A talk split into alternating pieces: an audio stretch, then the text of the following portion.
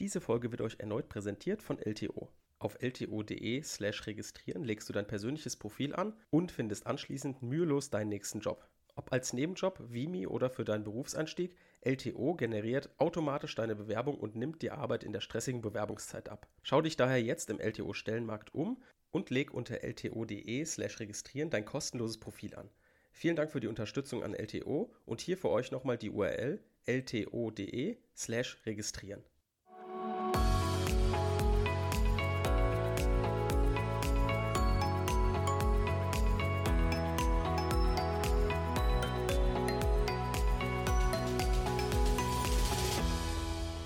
Willkommen zu einer neuen Folge Kurzerklärt. Heute wieder unterwegs im öffentlichen Recht und zwar zum Thema Widerruf eines rechtmäßigen Verwaltungsaktes nach 49. Da haben wir uns ja in der letzten Folge den Absatz 2 in Ruhe angeschaut. Und zwar sind wir die einzelnen Nummern, also die einzelnen Widerrufsgründe durchgegangen, haben uns die Abgrenzung zu Absatz 3 angeguckt und sie haben noch kurz Bezug auf den Absatz 6 genommen, also die Entschädigung in bestimmten Fällen des Absatzes 2. Bevor wir aber jetzt mit dem Absatz 3 starten, also mit der heutigen Folge, noch ein paar Hausmitteilungen. Erstens, was uns immer wichtig ist, ist, wenn ihr uns bewertet. Das ist deshalb wichtig, damit man in den Charts gerankt wird, weil Bewertungen eine große Rolle für Spotify, für Spotify, für Spotify spielen, dass man in den Statistiken hoch gerankt wird. Deshalb ist es natürlich einerseits deswegen sinnvoll, aber andererseits freuen wir uns natürlich immer zu sehen, ah, wir machen was richtig, äh, euch gefällt der Podcast und da immer noch zu, nur zwischen 1 und 3, 4 Prozent, die in der Woche den Podcast hören, auch bewertet haben, würden wir uns freuen, wenn ihr alle noch äh, uns gerne 5 Sterne gebt. Und äh, ja, da würden wir uns sehr freuen, bedanken uns da schon mal im Voraus. Und damit kommen wir auch schon zur zweiten Hausmitteilung. Und zwar startet am Montag unsere neue Reihe. Und zwar die Zivilrechtsreihe, auf die ich mich besonders freue, weil die ultra viel Spaß macht aufzunehmen. Das kann ich euch schon mal sagen. Wir haben nämlich die Folge schon aufgenommen, die wird jetzt am Montag rauskommen. Die machen Theresa und ich und wir kennen uns schon sehr lange und wir haben immer schon auch in der Lerngruppe immer zusammen Zivilrecht gelernt. Sie ist, wie gesagt, ein absolutes Zivilrecht-Ass und äh, konnte mir da immer super viel erklären. Deswegen bin ich auch auf die Idee gekommen, sie zu fragen, ob sie nicht mit mir zusammen Zivilrecht machen möchte, weil ihr euch das halt immer wieder gewünscht habt. Ne? Ihr wisst, ich habe bis jetzt nur Öffrecht und Strafrecht gemacht, weil ich das einfach am besten kann. Aber Zivilrecht war ich halt wahrscheinlich so wie die meisten von euch so Durchschnitt. Ne? Und deswegen haben wir jetzt eine Zivilrechtsexpertin dabei, die Theresa, und die wird uns dann, also euch und mich, hoffentlich durch, gut durchs Zivilrecht führen. Und da startet die Folge am Montag, also dem 31.07. Und ich denke, die Auftaktfolge wird auch schon wieder zum Teil sehr lustig und auch natürlich lehrreich. Gut, das war's an Hausmitteilungen. Jetzt starten wir mal in die heutige Folge. Wir sind also im Paragraph 49 Absatz 3 Schauen uns aber noch mal kurz an, was wir in der letzten Folge gemacht haben. Da haben wir festgestellt, dass der Absatz 2 folgendermaßen lautet. Ein rechtmäßiger begünstigender Verwaltungsakt darf, auch nachdem er unanfechtbar geworden ist, ganz oder teilweise mit Wirkung für die Zukunft nur widerrufen werden, wenn. So, dann kommen die, die fünf ähm, Punkte oder die fünf Nummern, die man prüfen muss. Und hier waren immer ein paar Sachen wichtig, die wir uns nochmal vor Augen führen müssen. Und zwar war uns wichtig, dass wir erkennen, dass der Gesetzgeber beim Nummer 1 und Nummer 2 gesehen hat, irgendwas mit Vertrauensschutz, Entschädigung oder ähnliches brauchen wir hier nicht. Denn derjenige, der einen Widerrufsgrund gegen sich gelten lassen muss nach Nummer 1 und Nummer 2, der konnte gar kein Vertrauen aufbauen.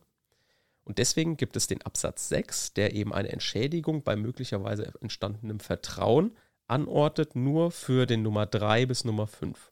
So, weil da kann eben schon Vertrauen entstanden sein aber es ist eben trotzdem sinnvoll, diesen Verwaltungsakt dennoch aufzuheben, aber eventuell kann jetzt der, kann jetzt der Betroffene noch eine Entschädigung einklagen.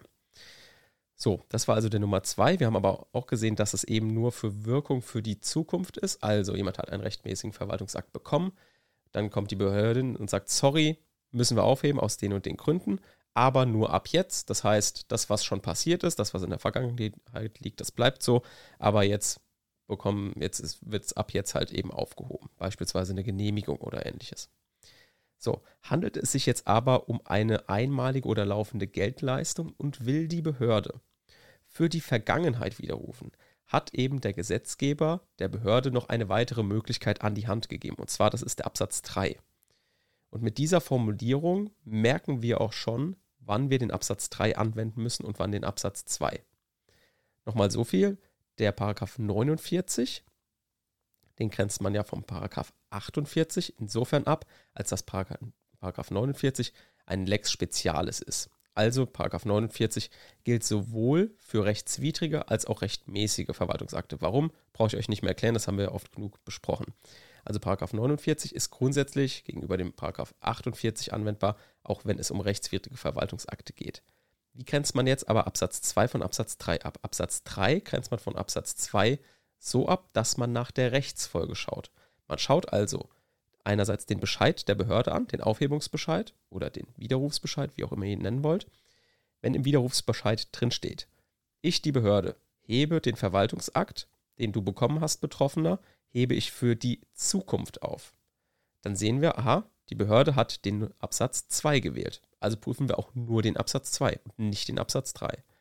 Sollte jetzt die Behörde aber gesagt haben, ja, wir heben für die Vergangenheit auf, dann hat sie automatisch ihr Mittel nach Absatz 3, ihr Aufhebungsmittel nach Absatz 3 genutzt. Das ist ganz wichtig zu unterscheiden, denn hier handelt es sich jetzt nicht um ein Lex Speziales, Lex Generales Verhältnis, sondern eben nur um zwei Mittel für die Behörde. Also die, der Gesetzgeber wollte der Behörde ein noch strengeres Mittel an die Hand geben, das sie benutzen kann, und zwar der Widerruf für die Vergangenheit. Und eben stehen die eben nicht im Lex Generales, Lex Speziales Verhältnis. Das ist schon mal wichtig zu wissen, einfach damit wir wissen, wann wenden wir den, den Absatz 3 an. Wenn wir uns jetzt entschieden haben, den Absatz 3 anzuwenden, dann müssen wir uns den natürlich erstmal durchlesen. Und hier heißt es, ein rechtmäßiger Verwaltungsakt, der eine einmalige oder laufende Geldleistung oder teilbare Sachleistung zur Erfüllung eines bestimmten Zwecks gewährt oder hierfür Voraussetzung ist, kann auch nachdem er unanfechtbar geworden ist, ganz oder teilweise auch mit Wirkung für die Vergangenheit widerrufen werden. Bevor wir uns jetzt die einzelnen Nummern durchlesen, erstmal ganz wichtig zu erkennen, was sind hier für Tatbestandsvoraussetzungen. Denn ihr seht, es ist ein bisschen unterschiedlich und ein bisschen mehr im Tatbestand von Absatz 3 als von Absatz 2 vorhanden. Und zwar muss es hier um einen bestimmten Zweck gehen. Das heißt, der Verwaltungsakt ist mit einem gewissen Zweck verbunden oder mit einem gewissen Zweck überhaupt erst gewährt worden. Und ähm, hier geht es natürlich mit der Rechtsfolge um die Vergangenheit und nicht um die Zukunft. Das hatten wir ja schon gesagt. Das sind also die zwei Unterschiede, die wir uns merken müssen.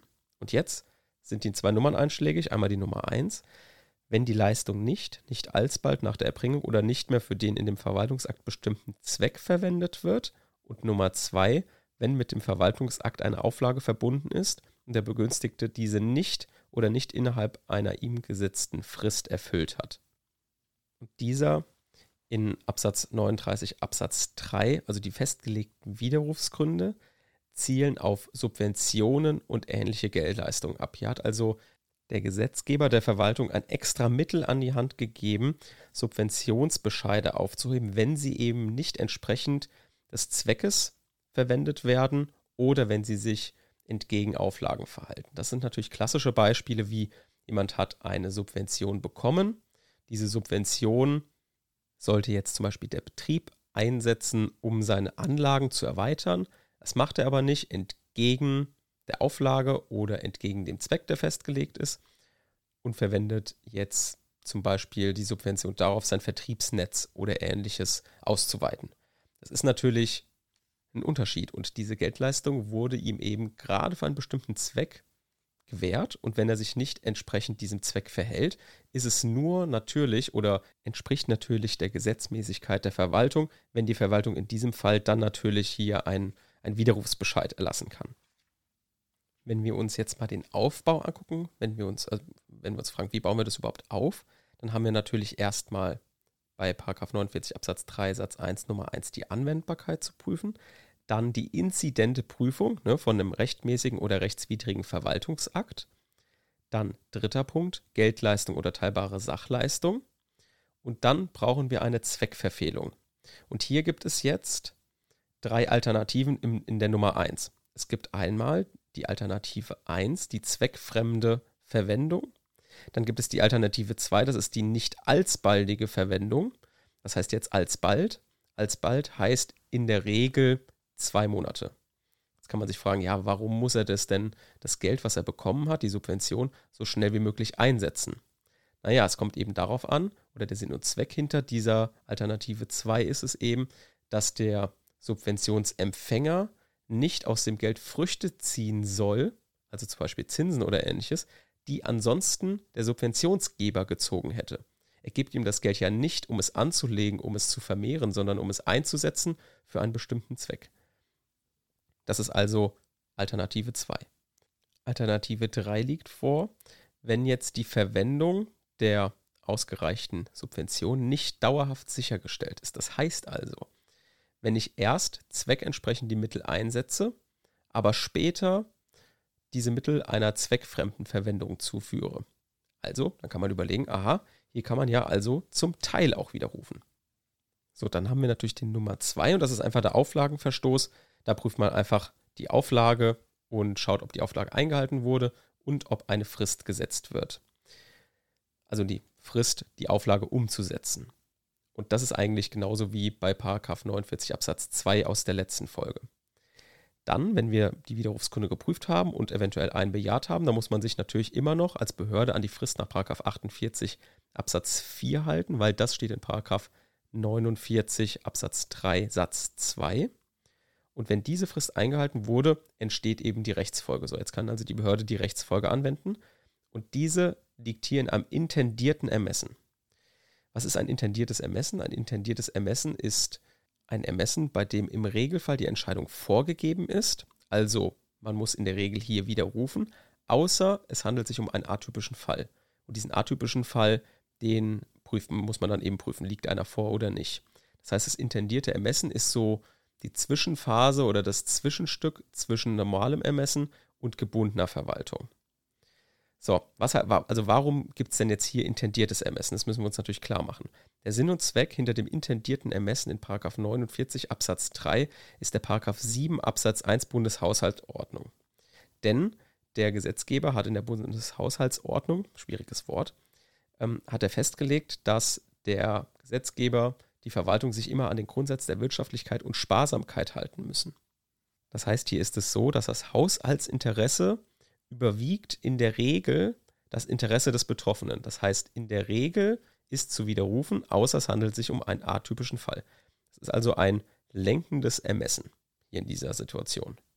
So viel also zum Absatz 3. Wichtig ist, dass ihr euch hier merkt, aha, das ist kein Lex Speziales, Lex Generales Verhältnis zum Absatz 2, sondern nur eine weitere, strengere Möglichkeit der Behörde, einen Verwaltungsakt zu widerrufen. Dann ist es wichtig, dass ihr merkt, ähm, dass es zwei Widerrufsgründe gibt. Einmal diese Zweckentfremdung, einmal der Auflagenverstoß. Und ihr müsst wissen, dass natürlich für die Vergangenheit widerrufen wird. Und insbesondere, dass es hier ein intendiertes Ermessen gibt. Das könnt ihr gerne in der Klausur so ausführen. Ja, es handelt sich hier um ein intendiertes Ermessen, denn gemäß 7 Absatz 1 Bundeshaushaltsordnung muss sich die Verwaltung an Wirtschaftlichkeit und Sparsamkeit halten. Daher ist das Ermessen gelenkt, ein intendiertes Ermessen in den Regelfall des Widerrufs, außer es handelt sich um einen atypischen Fall. Und damit sind wir mit der Folge fertig und wir hören uns in der nächsten Woche. Tschüss.